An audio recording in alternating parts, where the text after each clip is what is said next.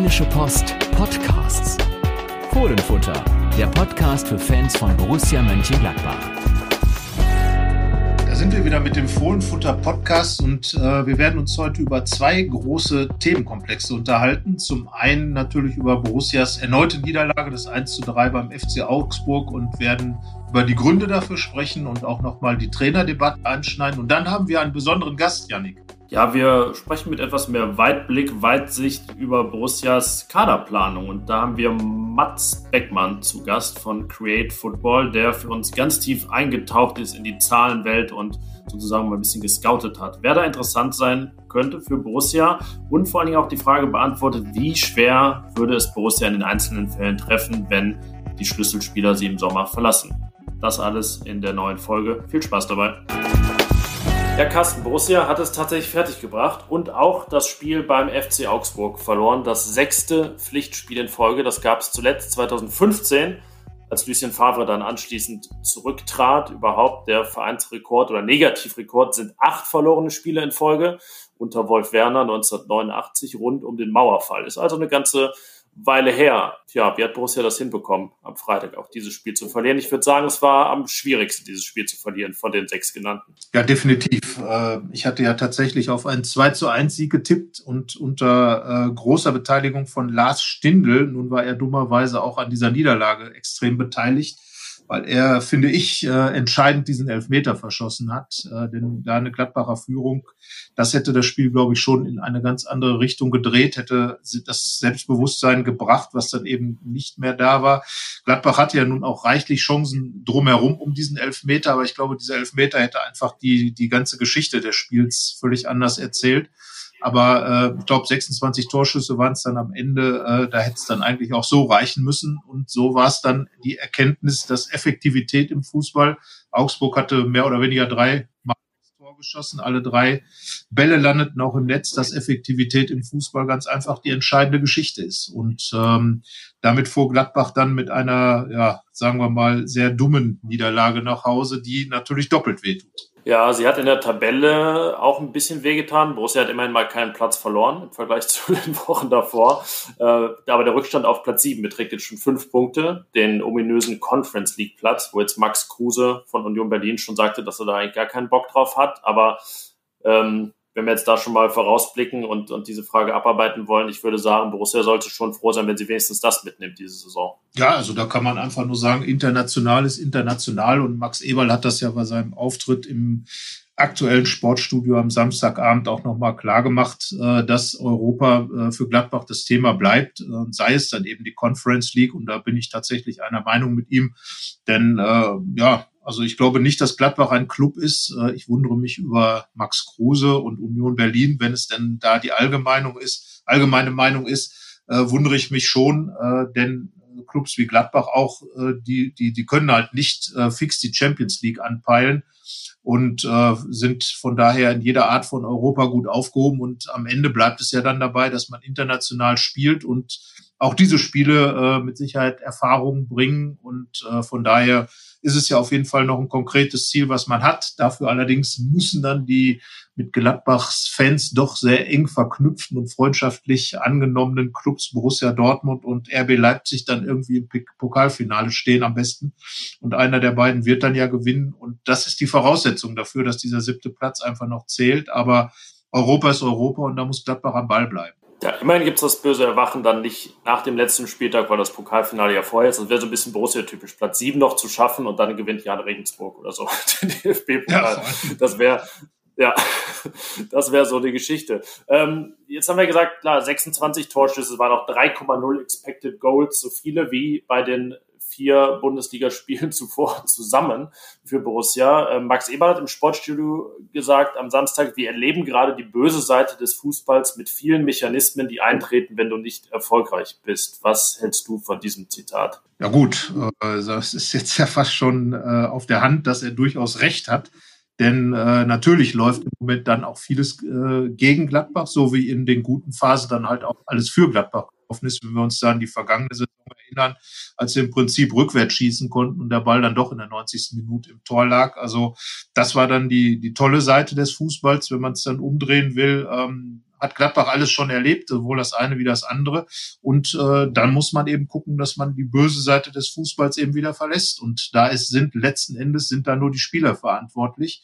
Natürlich auch der Trainer, natürlich auch der Plan des Trainers, aber am Ende wie gesagt, steht dann halt Lars Stindl am Elfmeterpunkt und äh, muss den Ball dann einfach ins Tor schießen, äh, steht dann Alassane Player im Strafraum freigespielt und muss den Ball ins Tor schießen und äh, gerade die, diese Führungsspieler in der Mannschaft äh, sind dann in diesen Situationen einfach gefragt und wenn die dann genau das nicht tun, was sie dann tun müssen, wird es halt schwierig. Und äh, deswegen, klar, sicher, in, in Phasen wie diesen läuft halt alles gegen dich, aber du musst es halt selber wieder drehen, weil man beschwert sich auch nicht, wenn alles für einen läuft. Das stimmt. Und ich fand, das Thema Spielglück wird ja oft thematisiert in den vergangenen Wochen. Ich finde, es ist ja eigentlich dann doch Spielglück, wenn du es irgendwie nicht schaffst, aus drei großen Chancen ein Tor zu machen. Dann holst du einen Elfmeter raus. Der ist jetzt auch, ne, das war ja gut rausgeholt von Tyram, tolles Dribbling und hat ihn ja auch ein bisschen erzwungen sozusagen dieses Foul, aber dann kriegst du diesen Elfmeter und du schaffst es nicht mal den reinzumachen in der 37. Minute und dann äh, war es ja irgendwie so, dass wir alle so ein bisschen geahnt haben, was dann passiert. Es ist dann auch passiert, auch wieder auf kuriose Art und Weise, wo man sagt, na, es ist jetzt kein Pech, wenn, wenn der Gegner noch nie ein Eckballtor in dieser Saison geschossen hat und du einfach einen 1,74 Meter äh, Spieler nicht richtig verteidigst. Ähm, ja, also ein bisschen eher schon das, was Max Eber dann sagt, Murphys Gesetz, ja, was schiefgehen kann, geht dann auch momentan schief, aber ja, man äh, öffnet auch immer so ein bisschen die Tür dafür. Ja, das, das ist das, was Marco Rose jetzt auch bei der Pressekonferenz äh, nochmal gesagt hat, er, äh, die Borussen machen dann einfach auch äh, leichte Fehler. Wie gesagt, ein 1,74 Mann im 5-Meter-Raum zum Kopfball kommen zu lassen, das muss halt nicht sein. Auch äh, bei dem zweiten Gegentor äh, dann einfach da die Seite nicht richtig zuzumachen, obwohl man Überzahl hat, im Strafraum dann äh, nicht diese Präsenz zu haben, die einfach nötig ist, um, um so einen Ball dann auch zu verteidigen. Und äh, das sind dann einfach diese, diese kleinen Fehler, die, die große Konsequenzen haben, die dann in diesem Fall auch immer Gegentore nach sich ziehen. Das, das haben wir in den Spielen vorher ja auch schon an dieser Stelle immer wieder analysiert, dass die, die Gladbacher ganz einfach immer wieder unterschiedlicher Art und Weise äh, Dinge nicht richtig machen, äh, dass da die Konsequenz vorne wie hinten fehlt, ist klar, wenn ich meine, meine Chancen nicht nutze, ähm, dann habe ich, äh, steigt die Wahrscheinlichkeit, dass ich bestraft werde. Und wenn ich hinten halt inkonsequent verteidige, dann steigt eben die Wahrscheinlichkeit, dass ich Gegentore bekomme. Und das ist die Quintessenz des Augsburg-Spiels. Und ähm, dann, wenn eine Mannschaft eben drei Tore schießt wie Augsburg, hat sie am Ende auch verdient gewonnen, weil sie einfach dreimal so viel richtig gemacht hat als der Gegner. Weil wir gleich noch einen Spezialteil haben in dieser Folge und noch äh, über ein anderes Thema ausgiebiger sprechen werden, nämlich Borussias Kaderplanung. Lasst uns mal schon vorausschauen auf das Spiel am Samstag gegen Schalke, wo man ja sagen kann, wenn Borussia nochmal ein Spiel in der Bundesliga gewinnen will, dann ja wahrscheinlich dieses. Das ist weder despektierlich Schalke gegenüber, ähm, noch verkennt das irgendwelche Realitäten. Schalke ist, habe hab ich jetzt gelesen, die erste Mannschaft seit 30 Jahren oder so, die ein Torverhältnis von minus 50 hat. Das Hinspiel hat Borussia 4-1 gewonnen, war auch da souveräner Auftritt, hat zwar den Ausgleich kassiert, aber nun mal am Ende, wie man immer so schön sagt, das recht locker gezogen. Ähm, was glaubst du, wenn Borussia dieses Spiel nicht gewinnt? Heißt der Trainer nach der Länderspielpause dann noch Marco Rose? Gut, auch da hat sich Max Eberl ja nochmal relativ klar platziert, wobei er äh, in dem Fall eine kleine Hintertür aufgemacht hat. In der Trainerfrage hat eben gesagt, Stand jetzt, äh, also seine Standardformulierung, wenn er meint, äh, es ist jetzt so, kann aber auch noch anders werden, wenn sich Dinge ändern. Äh, grundsätzlich will er, glaube ich, die Geschichte mit Marco Rose durchziehen, aber ähm, äh, man hat natürlich diese Spiele auf Schalke und äh, Wolfsburg hat den Druck natürlich äh, auf Gladbach nochmal extrem erhöht durch dieses klare 5 zu 0 am Wochenende. Ähm, ja, bei Schalke geht halt wirklich alles drunter und drüber. Und jetzt gibt's auch noch die Debatte um Ralf Rangnick, der ja äh, möglicherweise aber dann doch nicht Bundestrainer, dann vielleicht Gladbach-Trainer, aber vielleicht auch eher auch Schalke-Manager werden soll. Auf Gladbach, äh, in, in Gladbach äh, ist das Thema relativ ruhig äh, diskutiert. Äh, auf Schalke gibt es dann sofort im Aufsichtsrat einen Riesenstreit darum. Also wo man auf Schalke ein Problem sich machen kann, macht man sich. Und äh, da wäre es natürlich schon äh, aus Gladbacher Sicht extrem schwierig, dieses Spiel zu verlieren. Und ähm, ja, klar, die Wahrscheinlichkeit besteht.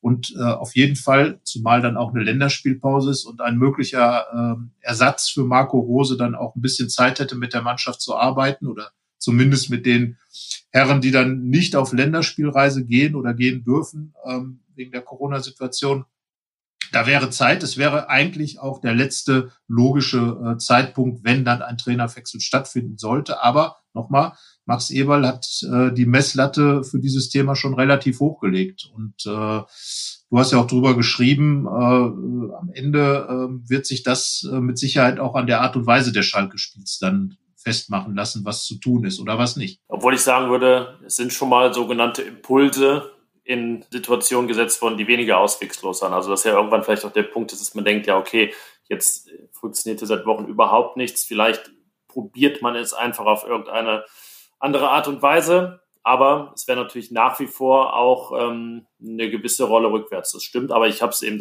ich habe ja geschrieben, er hat die Tür schon zugemacht, aber er hat sie jetzt nicht verschlossen. Der, der Schlüssel liegt irgendwo rum. Also sie könnte schon nochmal wieder geöffnet werden. Sind wir gespannt. Das wird äh, eine sehr entscheidende Woche, haben wir es, glaube ich, auch jede Woche gesagt.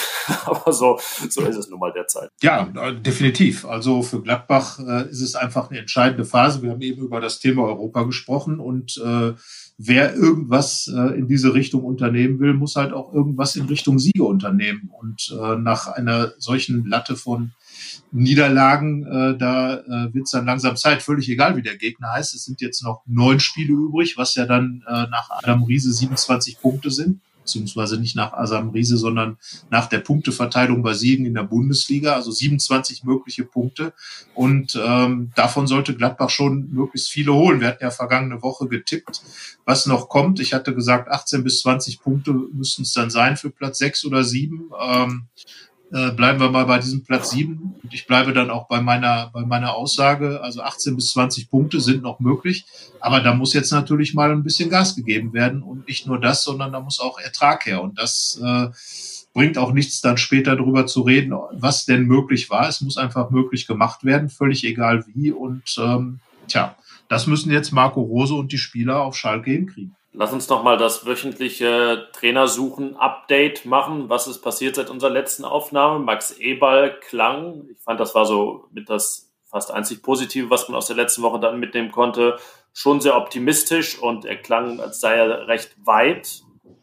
Es hieß, er hat viele und gute Gespräche geführt und wie er erst dann in seiner typischen Art ausdrückte, der Fokus geht auf die Zielgerade. Ähm, Ralf Rangnick scheint raus zu sein falls er mal drin war, war er vielleicht auch nie, aber das, das Thema Schalke ist recht heiß. Jetzt tauchte noch ein neuer Name auf an diesem Wochenende. Da müssen wir sagen, wirklich nur ein Gerücht. Da haben wir weder Dementis noch mögliche Gründe, das auszuschließen, noch Gründe, das in Erwägung zu ziehen äh, bekommen. Jolt Löw. Das würde die super Überschrift liefern, Löw, neuer Gladbach-Trainer, aber nicht Joachim, der, das war auch ein Thema letzte Woche, äh, der im Sommer nicht mehr Bundestrainer sein wird, sondern der aktuelle Co-Trainer des Thomas Tuchel. Ja, äh, definitiv reingekommen. Zu Rangnick äh, ist zu hören, dass es da tatsächlich noch keinen Kontakt äh, gab seitens Borussia zur äh, Rangnick-Seite. Äh, es war ja auch schon andere Sachen zu hören, aber das ist jetzt die, die neueste Info, die ich da bekommen habe, dass eben äh, Ralf Rangnick äh, keine, kein großes Thema sein soll wir lassen das besser mal alles im Konjunktiv, denn äh, im Fußball ändern sich ja, es, äh, ändert sich die Realität ja immer relativ schnell und das kann stündlich passieren. Also von daher aktuell scheint es so zu sein, als wenn für Rangnick Schalke tatsächlich eine ehere Option sein könnte als Gladbach. Ja, und was Sold Löw angeht, äh, wir haben ja in dieser Saison dazugelernt, dass Ungarn plötzlich äh, blitzschnell von fast gar nicht auf äh, ganz viel Gladbach kommen kann. Äh, bisher gab es fast gar keine Verbindung zu Ungarn. Es gab einen Spieler, einen ungarischen Spieler in Gladbach. Es gab einmal äh, ein, äh, eine Europapokalreise nach äh, Budapest äh, vorher und jetzt plötzlich das historische Achtelfinale wird in Budapest gespielt. Beide Spiele sogar äh, dort äh, ausgetragen gegen Manchester und ja, Sold Löw, ein Ungar ähm, mit Bundesliga-Erfahrung sowohl als Spieler als auch als Co-Trainer, ähm, kommt auch aus dem RB-Dunstkreis, also von, von den Rahmenbedingungen her einer, der mit Sicherheit in Max Eberls Beuteschema passt, ähm, hat an der Seite von Thomas Tuchel ja nun auch mit absoluten Top-Leuten gearbeitet, äh, bei PSG in Paris mit Mbappé oder Neymar und jetzt äh, in, Chelsea bei einem Club, bei dem sich ja Borussia auch schon, was die Spiele angeht, das ein oder andere Mal bedient hat. Torgan Hazard kam von da, ähm, und äh, Andreas Christensen wurde von dort ausgeliehen. Das heißt also, Max Eberl hat wahrscheinlich auch die nötigen Telefonnummern, wenn es darum geht, mit Chelsea über, über eine mögliche ähm, Geschichte da zu reden. Natürlich, ähm, ja, es ist auf jeden Fall keine uninteressante Geschichte, würde ich mal sagen. Und es wäre ja, ich glaube, Janik, das können wir sagen, ein typischer Eberl, oder? Es ist witzig, ich wollte jetzt, wenn du dein Part jetzt gerade beendet hast, genau das sagen. Ich wollte sagen, es wäre ein typischer E-Ball und genau deshalb haben wir es auch nicht verworfen, sondern gesagt, ja, das Typische würde Sinn ergeben, weil es eben ein typischer E-Ball ist und weil natürlich die Lage auch so ist, dass man sich vorstellen kann, ja, das wäre einer, bei dem E-Ball vielleicht auch schon etwas weiter ist, weil er eben jetzt nicht irgendwie großartig darauf achten müsste, was, was äh, in seinem Club abgeht, wie das kommuniziert wird und was er vielleicht vorher schon mal gesagt hat, sondern eher einer, der bislang nicht so im Fokus stand, schon bei anderen Bundesliga-Vereinen in Hoffenheim und Stuttgart im Gespräch. Aber ich glaube, das äh, ist das ganz gute Fazit zum Thema Jolt Löw. Ein typischer E-Ball und nicht auszuschließen. Ja, und generell äh, ausschließen. Du sagst ja das entscheidende Wort. Im Moment äh, nähert man sich dem Thema, glaube ich, am ehesten tatsächlich durch das Ausschließen an, äh, das Ausschließen einiger Kandidaten, äh, die, die für uns ja auch sogar teilweise sogar Top-Kandidaten waren. Wir haben über Ralf Rangnick schon gesprochen, dann Gerardo Seoane, äh, dort soll es auch keinen Kontakt gegeben haben, in Richtung Kofeld keinen Kontakt gegeben haben. Dann Glasner, äh, der Wolfsburger Trainer Oliver Glasner hat äh, zu verstehen gegeben, dass es seinerseits noch keinen Kontakt zu Borussia Mönchengladbach gab. Und äh, ja, Adi Hütter hat äh, relativ schnell auch klar gemacht, äh, dass es auch gar keinen Grund gibt, Kontakte zu knüpfen, denn äh, er wird in Frankfurt bleiben, hat, äh, was, was wir gehört haben, auch noch eine Ausstiegsklausel, die sich nur für Champions League-Kandidaten äh, äh, bezieht. Das heißt also, da wäre Gladbach dann auch gar nicht in der Lage, äh, Adi Hütter, äh, den wir ja doch immer so ein bisschen als, als äh, Top-Lösung angesehen haben, äh, da aus Frankfurt rauszuholen. Ja, und dann bleibt das eine oder andere übrig. Ähm, viele Fans diskutieren über Lucien Favres mögliche Rückkehr und natürlich ähm, haben wir immer noch äh, den aktuellen Cheftrainer von RB Salzburg, ähm, Jesse Marsch, der Amerikaner, ja, das sind so die Namen, aber äh, ja, Scholt Löw wäre dann äh, einer, der plötzlich sozusagen von hinten das Feld aufrollen könnte. Und ich bin gespannt. Also spannend, spannend ist es auf jeden Fall. Ich glaube, dass dieses, diese, diese Stoßrichtung RB Leipzig äh, nicht die falscheste ist. Einfach so, so dieser Kontakt, der noch da ist, äh, und äh, man darf abwarten, wie Max Eberl dann damit umgeht. Ja, so viel von unserer Folge Trainersuche Weekly. Das, das kleine Update in der Hinsicht. Wir haben es ja tatsächlich schon, als noch gar nicht mal großes Abschied äh, feststand und verkündet war, gesagt, dass das auch ähm, die, die heiße Fährte wäre, einer, der diese RB-Schule verkörpert. Und ja, es bleibt dabei, es bleibt spannend und wir sind gespannt. Und ich würde sagen, damit schließen wir diesen Blog ab und äh, holen mal unseren Gast hier ins Boot, denn äh, wir wollen Folgendes heute machen. Es äh, hatte einen, also ursprünglich bei der Planung einen sehr weitsichtigen Ansatz. Und zwar wollten wir über Borussias Kaderplanung sprechen, über mögliche Topspieler, die den Verein verlassen könnten im Sommer und wer sie dann ersetzen könnte. Jetzt hat Nico Elvedi vergangene Woche seinen Vertrag verlängert, ist somit aus der Liste der Kandidaten, die gehen könnten, raus. Wir haben da immer so sechs ins Auge gefasst, sind damit nur noch fünf. Ähm, wir wollen darüber sprechen, was diese Vertragsverlängerung bedeutet, was das vielleicht auch für andere Spieler bedeutet, die Abwanderungsgedanken hegen oder hegen könnten. Und das wollen wir machen mit Mats Beckmann von Create Football. Hallo Mats. Moin zusammen. Ja, freut uns, dass du dir die Zeit genommen hast und dir auch ein paar Gedanken gemacht hast und die Analyse eingestiegen bist. Äh, magst du erstmal erzählen, was du so machst und was dich, sagen wir, befähigt, das, das zu tun? Du kommst von Create Football. Was ist Create Football? Genau. Ja, also wir mit Create Football befinden uns ähm, in diesem Thema Datenscouting sehr stark drin. Ähm, also sind da extrem weit ja fortgeschritten, dass wir Spieler anhand von Daten eben bewerten, ähm, sie auch einstufen, einschätzen in ihre Positionsprofile und dahingehend dann eben ja darüber urteilen, ob der Spieler wirklich gut performt oder auch nicht. Was uns nämlich total gestört hat, ist immer diese subjektive Ansicht, gerade auch ähm, von TV-Kommentatoren oder auch von TV-Experten, immer davon sprechen, ja, das ist ein Riesentalent, ist ein Superspieler. Wo dann aber im, im Prinzip gar nicht gesagt wird, was macht den Spieler denn aus? Also was kann er denn besonders gut? Was macht ihn zu einem besonderen Spieler? Ähm, und was, ja, sind einfach so seine wesentlichen Punkte? Und ähm, der Frage haben wir uns jetzt gewidmet, seit jetzt ja mehr als einem Jahr schon, ähm, dass wir eben diese Daten immer heranziehen, um eben zu schauen, okay, was macht den Spieler jetzt aus? Ähm, wen, wer läuft total unterm Radar auch? Das ist auch eine spannende Frage immer bei uns.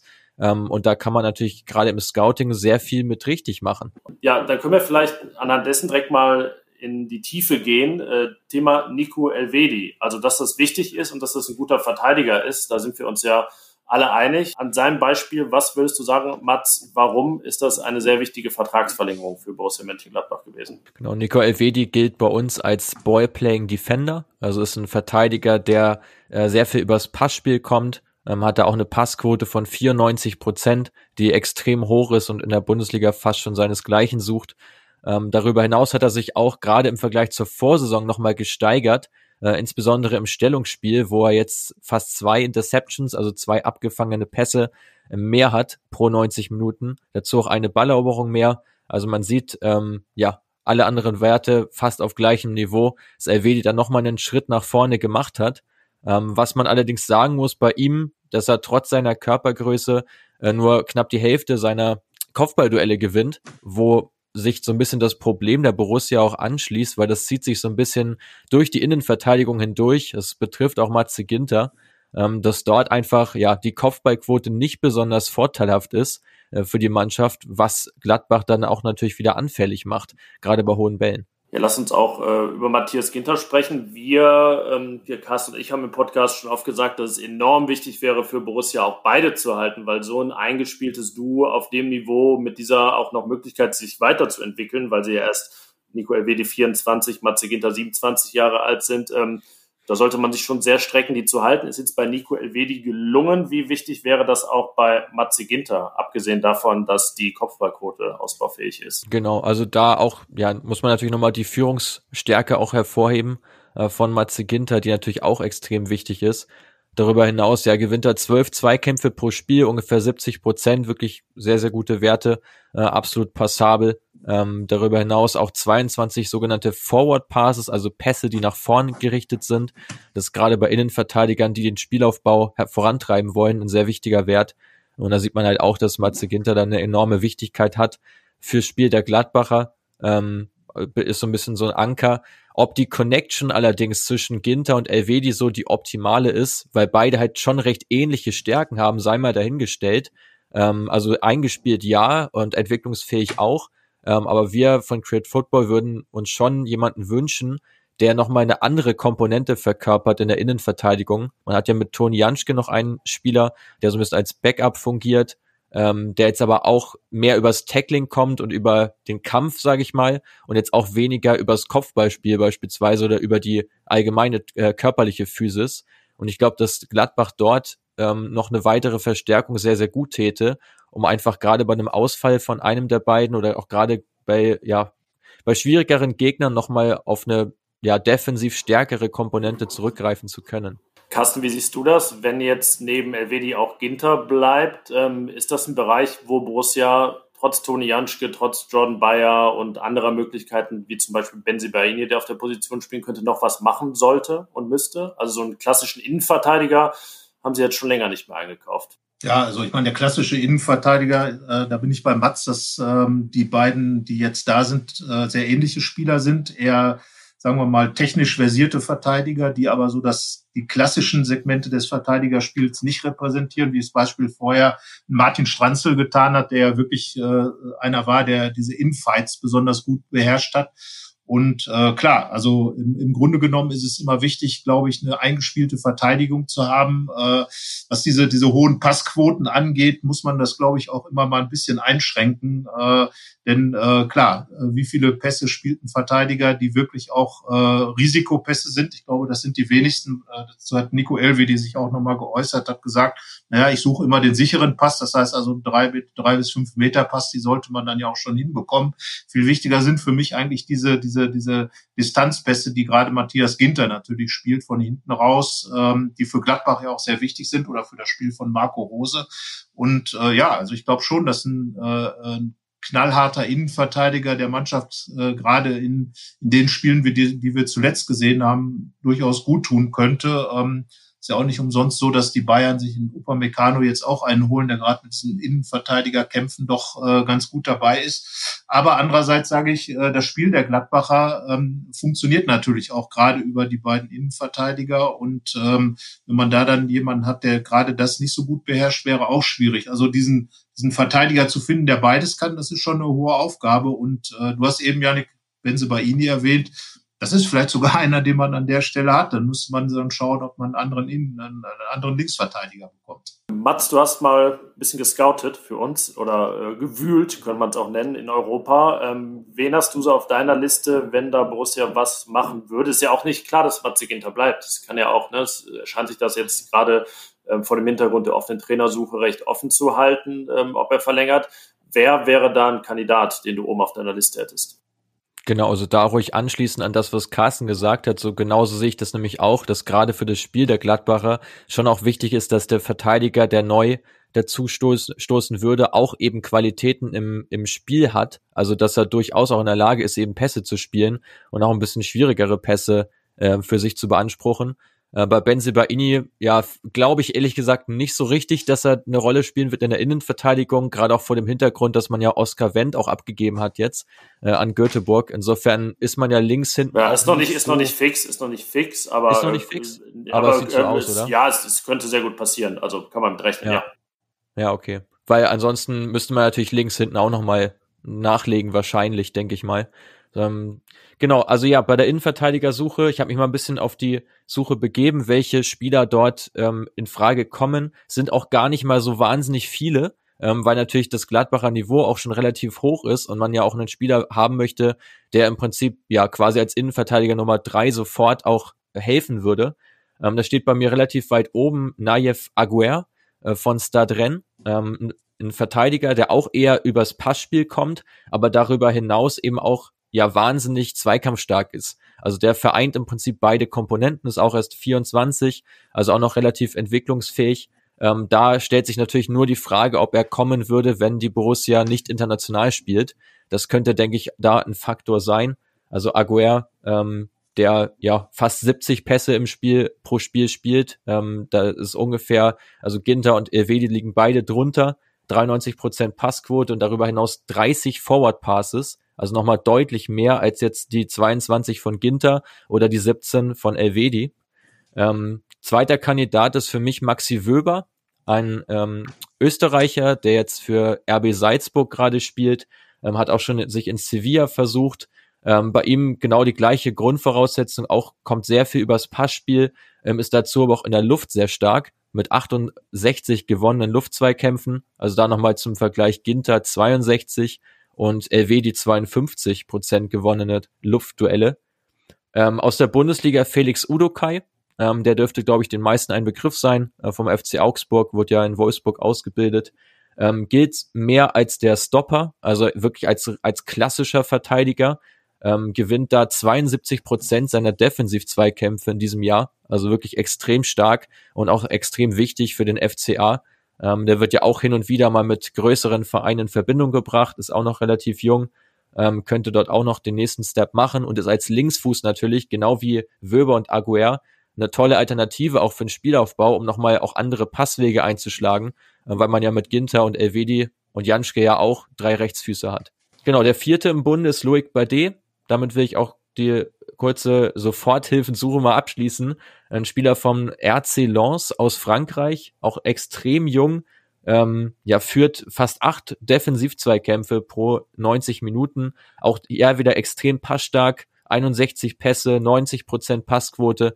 Also auch wieder ein Spieler, der beides gut vereint, der sowohl die physis physische Komponente mitbringt, als auch diese ja spielerische im Spielaufbau. Ich finde es interessant, äh, zwei aus der französischen Liga, das wäre ja auch im Kasten, und ich habe es vorhin bei der Trainersuche gesagt, so typische Ebalds und äh, überhaupt Borussia typisch, ähm, da dann wieder zu suchen, Maximilian Wöber aus Salzburg, dann wieder Salzburger Schule, ja, oder vielleicht dann einer, der ja auch ähm, jetzt schon im Dunstkreis der Nationalmannschaft war mit Felix Udokai. Das Thema Frankreich wird auf den anderen Positionen, über die wir sprechen wollen, gleich auch noch auftauchen. Ähm, lass uns mal übergehen ins Mittelfeld.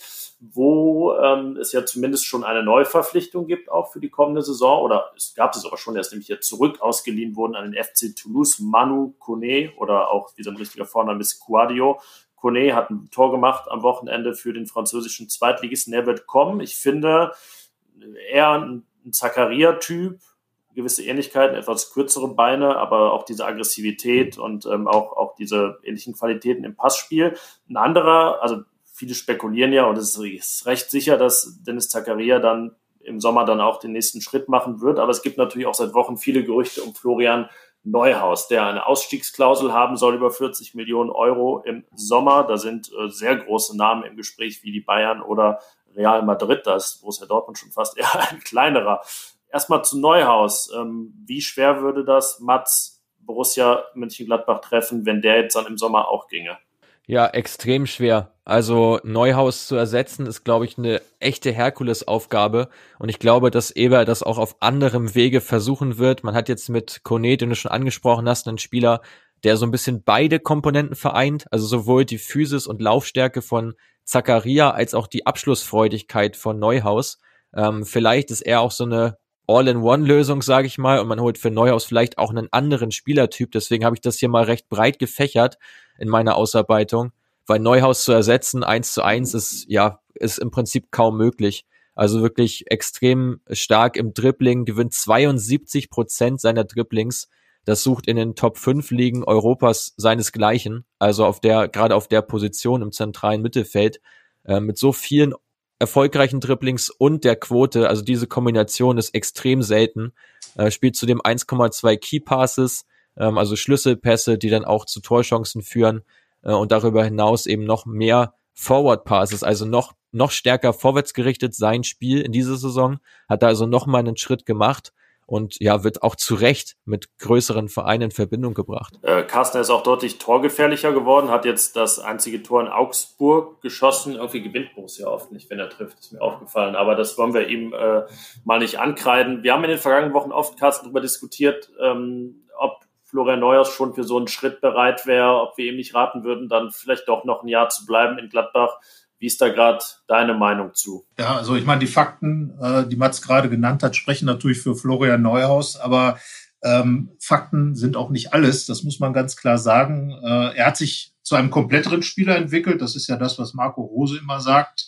Man darf ja nicht vergessen, dass Florian Neuhaus schon in seiner ersten Bundesliga-Saison hier in Gladbach äh, wirklich klasse gespielt hat, in der ersten Halbserie, damals noch unter Dieter Hecking, als Achter neben, äh, neben Jonas Hofmann extrem da auch von Hofmann profitiert hat. Äh, viele Qualitäten, die er jetzt hat, auch den Zug zum Strafraum äh, schon eingebracht hat und jetzt als Sechser natürlich noch mehr Spielfeld vor sich hat und dann mit seinen Qualitäten, die die Mats gerade genannt hat, natürlich das Spiel noch mehr beeinflussen kann. Aber mir fehlt ganz einfach äh, eine Beständigkeit auf, auf hohem Niveau. Und die Frage ist halt, ob Florian Neuhaus schon so weit ist, als Topspieler wirklich Borussia Mönchengladbach verlassen zu können. Er hat Werte, die natürlich dafür sprechen, dass er schon diesen Schritt gemacht hat. Aber ich glaube, dass er ganz einfach diese, diese Stabilität, die beispielsweise ein Leon Goretzka an, an der Position schon hat und die andere bei den äh, genannten Clubs dann schon an den Tag legen, dass er das noch konservieren muss. Und möglicherweise, äh, wenn er jetzt diesen Schritt schon geht, zu dem er sich ja möglicherweise schon berufen fühlt, wenn man so seine letzten Interviews gesehen hat.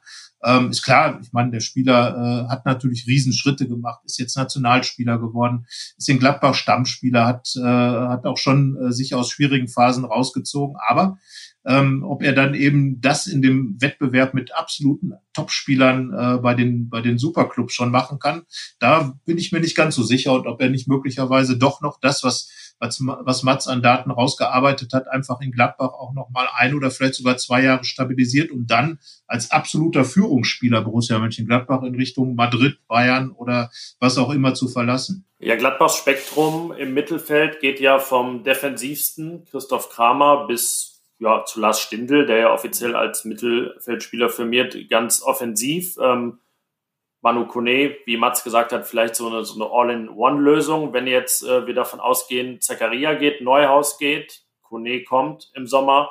Mats, ähm, was wäre denn so ein Spieler, mit dem Max Eberl da im Mittelfeld nochmal einen neuen Akzent setzen könnte, personell? Ja, also das, was du ansprichst, Carsten, und um nochmal darauf zurückzukommen, ähm, bei Neuhaus ist so ein bisschen die Schwierigkeit, dass er Anwandlung eines Box-to-Box-Players hat, weil er extrem viel unterwegs ist auf dem Feld, aber gleichzeitig auch, ja, im Prinzip das Positionsprofil eines Advanced Playmakers erfüllt. Insofern gestaltet sich natürlich auch die Suche als sehr schwierig, weil ein Spieler, der beide Komponenten miteinander vereint und in beiden stabil und überragend ist, das ist natürlich brutal schwer zu finden und für die Gladbacher äh, natürlich auch kaum zu finanzieren, wenn man so einen Spieler dann haben will. Also gerade auch wenn man mit Neuhaus 40 Millionen einnimmt, muss man natürlich auch schauen, dass man ja im Prinzip jetzt keinen Ersatz holen kann, der auch 40 kostet. Das ist, glaube ich, klar. Insofern, ich habe mich hier mal auf drei Kategorien so ein bisschen ähm, fokussiert. Also ich habe in erster Linie mal nach Spielern gesucht, die eher diesen Spielgestalter verkörpern, als jetzt den Box-to-Box-Player, weil der ja mit ähm, Kone vielleicht auch schon erfüllt ist und man jetzt auch nicht davon ausgehen kann, dass Zakaria und Neuhaus den Verein verlassen. Das wäre auch ein ganz schöner Aderlass in einem Sommer. Ähm, genau, da wäre als erstes mal Roman Favre zu nennen. Ähm, ein Spieler, den wir bei Create Football extrem schätzen, den wir schon vor Monaten vorgestellt haben. Ähm, Spieler von Stade Brest aus Frankreich, also wirklich ein überraschender äh, Aufsteiger, der total offensiven Fußball spielt.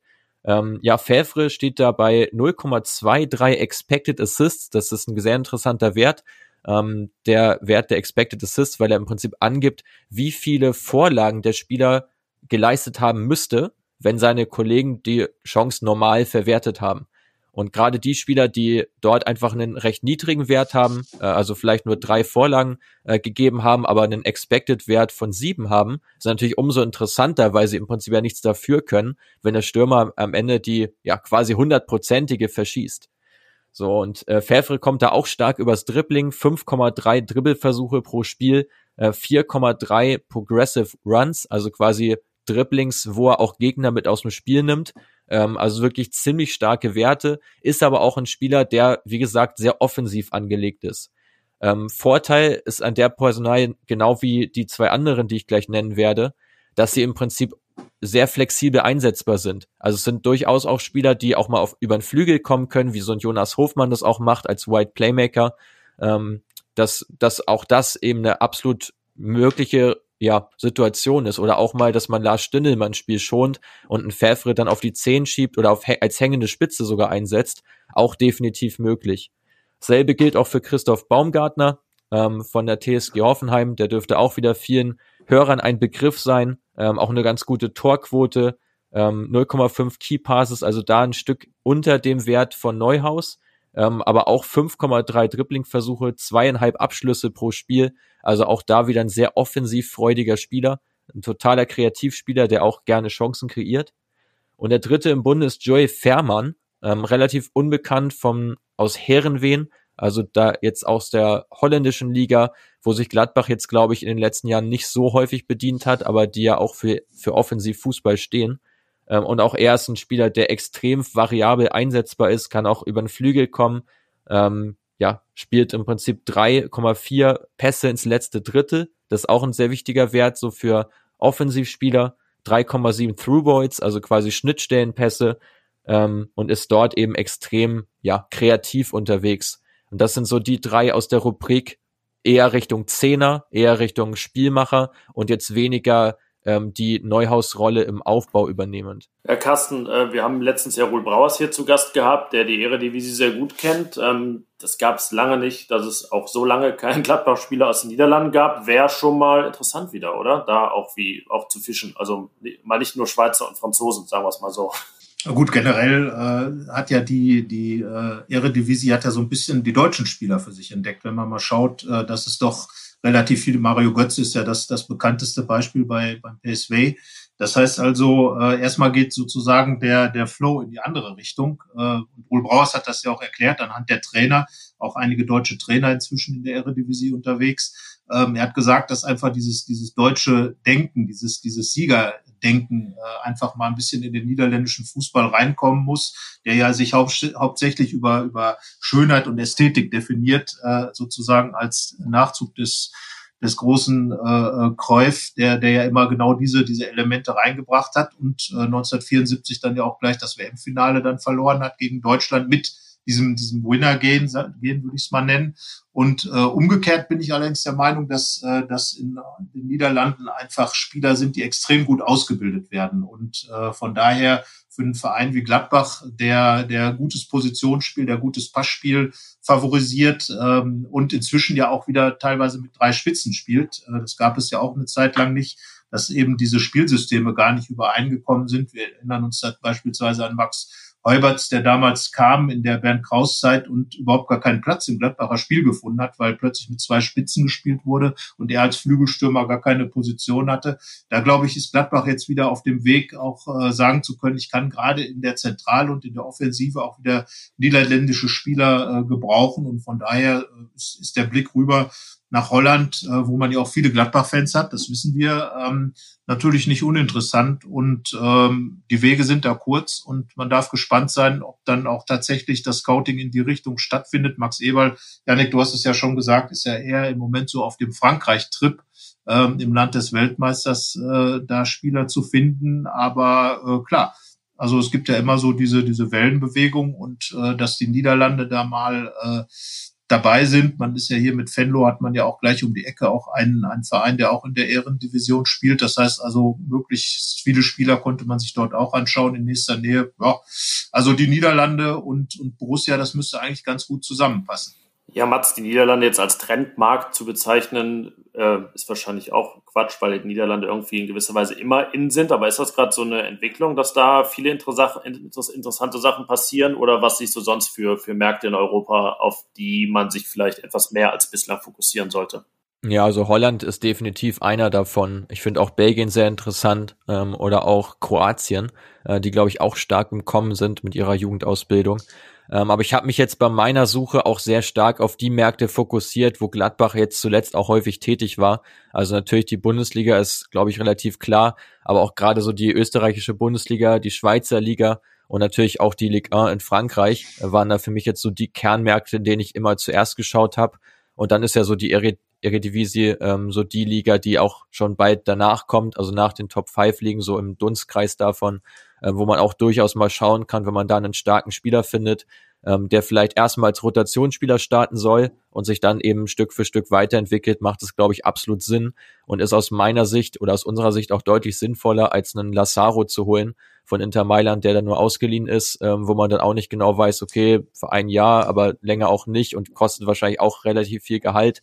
Ähm, ist dann so die Frage, inwieweit das wirklich sinnvoll ist oder ob man dann nicht lieber einen Spieler holt, der einem dann auch selber gehört äh, und vielleicht auch nicht so viel kostet. Ja, dieser ähm, Fokus Niederlande, Belgien oder vielleicht sogar dann Spieler aus der Bundesliga setzt sich auch fort auf der letzten Position, über die wir sprechen wollen. Ich würde sagen, Carsten, das ist so ein bisschen das am offensten, oder? Wie der Exodus oder der Aderlass, das sind immer die beliebten Wörter, in der Offensive ganz vorne aussehen werden. Also Markus Thuram soll auch eine Ausstiegsklausel haben, Alassane Player keine. Der ist aber gerade 28 Jahre alt geworden, hat noch einen Vertrag bis 2023 und wird nach drei Jahren Gladbach dann schon immer als Kandidat gehandelt, der vielleicht auch noch mal einen fetten Vertrag woanders unterschreiben will. Ähm, was glaubst du, Carsten, was vorne passieren wird? Also wie, wie, wird, wie wird Borussia sich da aufstellen? zur neuen Saison oder aufstellen müssen, vielmehr. Ja, also definitiv, äh, glaube ich, wird, wird Bewegung reinkommen, alleine schon durch die Trainerfrage.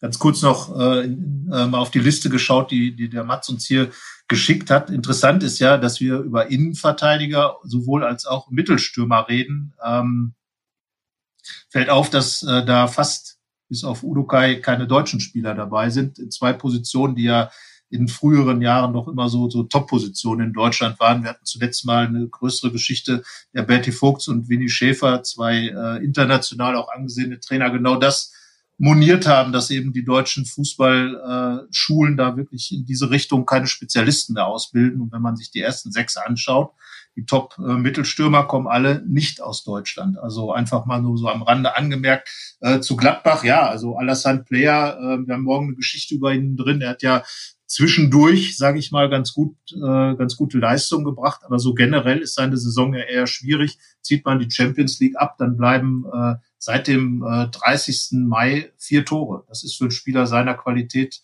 in der Bundesliga einfach zu wenig. Und da ist ja die Frage, ob er möglicherweise auch in seinem Alter drüber nachdenkt, nochmal was zu tun und äh, dass die Gladbacher ähm, jetzt möglicherweise vorne auch nochmal einen neuen Akzent setzen, äh, vielleicht noch mehr in Richtung richtigen Mittelstürmer auch gehen. Das ist ja dann durchaus denkbar. Aber ich glaube, da hängt dann doch auch viel davon ab, wie die Trainerfrage beantwortet wird. Äh, ob da jetzt jemand kommt, der dann mit zwei Spitzen spielen will, der mit einem klassischen Stoßstürmer spielen will. Wir haben gerade über die Niederlande gesprochen, möglicherweise auch mit drei Spitzen, mehr über die Flügel. Und ähm, es gibt dann, natürlich gibt es da ja schon den, ähm, den Brell Embolo, der ja diese, diese Qualitäten erfüllt. Äh, aber in Gladbach ist ja auch immer diese, diese Geschichte der spielenden Stürmer, Lars Stindl, ja, äh, Mittelfeldspieler ebenso wohl ist als auch ein, ein, ein Mittelstürmer. Und ich glaube, das hängt schon äh, extrem vom, vom Trainer ab, der dann äh, möglicherweise kommt, äh, wie dann vorne gespielt werden soll. Und ähm, ja, also ein bisschen mehr Mittelstürmer würde ich manchmal schon den Gladbachern wünschen, einfach einen Knipser zu haben.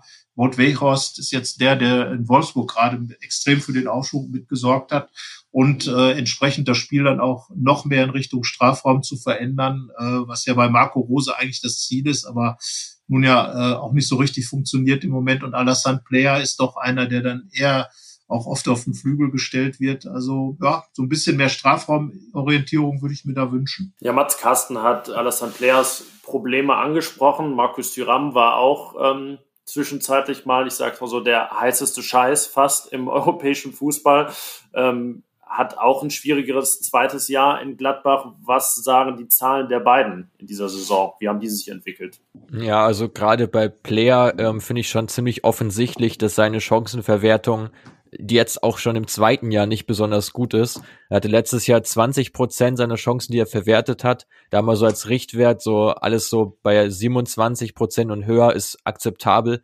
Äh, da liegt er deutlich drunter. In dieser Saison sind es nur 12 Prozent, also auch viel zu wenig äh, für einen Stürmer. Also du bräuchtest eigentlich schon, wie Carsten eben schon gesagt hat, jemanden, der auch einfach die Chancen nutzt, weil Embolo kommt auch nur auf 16 Prozent, ist auch eher ein Pressing Forward, der zwar sich viele Chancen erarbeitet, auch viel gegen den Ball arbeitet, aber die Chancen dann auch ja in ungenügender Weise nutzt. Und äh, ich glaube, das würde Gladbach da definitiv gut tun.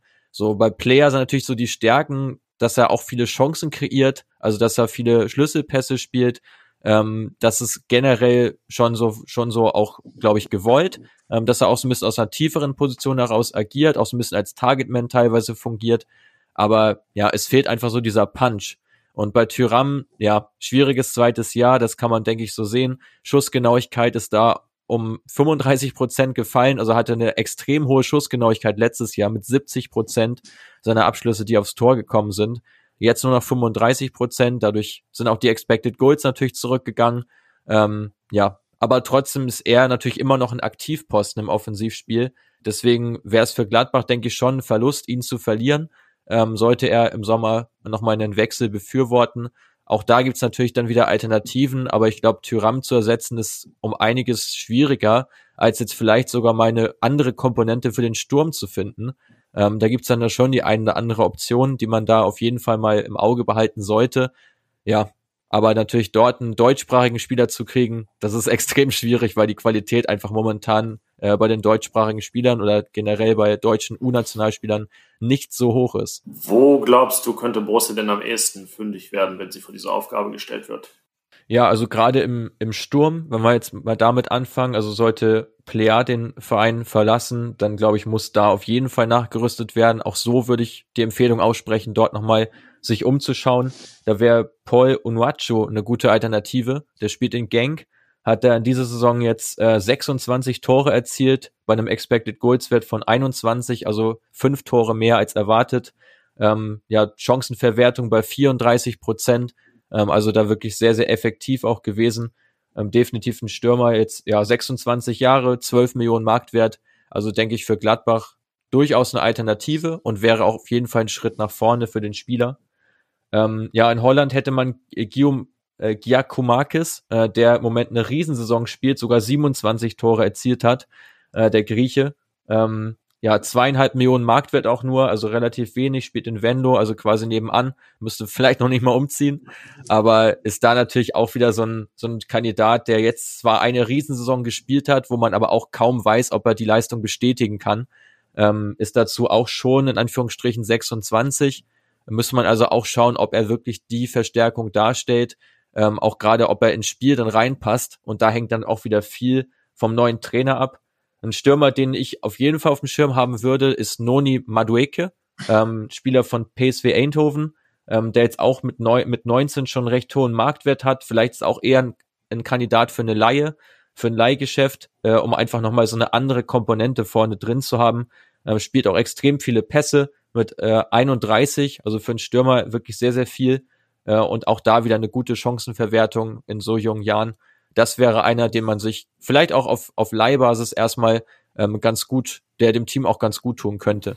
Alle, ähm, nicht Alassane Thuram, Markus Thuram. So, der ist ja ein super interessanter Spieler, weil er halt 1,92 groß ist, diese Dribbling-Fähigkeiten hat. Äh, damit hat er quasi Toran Azar ersetzt, ist dann aber ein richtiger Brecher, auch ähm, im Kopfballspiel gut. Läuft da irgendein ähnlicher Spieler rum in Europa, der auch noch leistbar wäre für Borussia, oder müsste man sich da ganz umorientieren? Ja, durchaus. Also die Körpergröße und diese Geschmeidigkeit, sage ich mal, von Tyram, die wird man schwer bekommen, weil ich glaube, diese Kombination ist auch einfach wahnsinnig selten, dass ein Spieler mit, ja, mit, mit so einer großen Körpergröße trotzdem so viele, in so viele Dribblings geht, so viele Dribblings auch gewinnt, dazu Torgefahr ausstrahlt. Also das ist, glaube ich, schon wirklich schwer. Ähm, der Spieler, der dem so ein bisschen am nächsten kommt, ist äh, Jesper Karlsson von AZ, AZ Alkmaar. Generell AZ Alkmaar auch eine ziemlich spannende Mannschaft, werden wir jetzt auch in den kommenden Tagen bei uns auf dem Blog nochmal näher vorstellen, ähm, weil dort viele junge, talentierte Spieler rumlaufen. Auch Karlsson jetzt erst 22 Jahre, 6,5 Millionen Marktwert, hat noch einen recht langen Vertrag bis 2025, aber wäre bei dem Marktwert wahrscheinlich ja schon mit 12 oder 15 Millionen Ablöse durchaus zu haben, was ja die Borussia bei einem Abgang von Tyram auch durchaus zeigen könnte. Ähm, ja, bei ihm sogar drei Abschlüsse pro Spiel, das sind nochmal ähm, ungefähr 0,9 mehr als bei, als bei Tyram. Äh, hoher Expected Assists Wert auch wieder dort vorhanden. Ähm, also gerade auch er, ja, mit sieben ähm, erfolgreichen Offensivaktionen pro Spiel. Äh, das ist auf meiner Liste der zweithöchste Wert äh, von den Kandidaten, die ich herausgesucht habe. Ähm, ja, davon 6,6 Dribblings, also wirklich ein sehr, sehr dribbelstarker Spieler, der eben auch mal Vorlagen gibt und auch selbst häufig den Abschluss sucht. Also das könnte definitiv einer sein ähm, der Marke Hazard, sage ich mal, eher dann wieder. Also es geht so ein bisschen zurück, diese Entwicklung.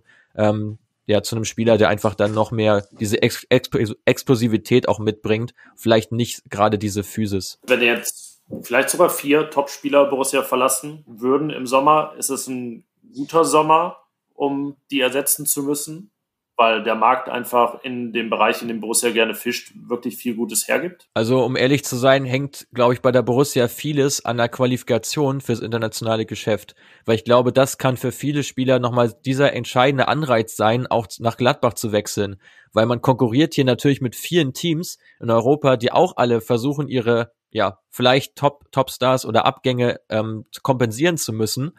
Und wenn man dann natürlich mit der Champions League winken kann, wie jetzt, um mal ein Beispiel zu nennen, Wolfsburg zum Beispiel, ist, glaube ich, ein gutes Beispiel, ähm, die im Prinzip auch im Offensivbereich äh, jemanden suchen müssten, der recht variabel einsetzbar ist und der so ein ähnliches Profil erfüllt wie das von Tyram.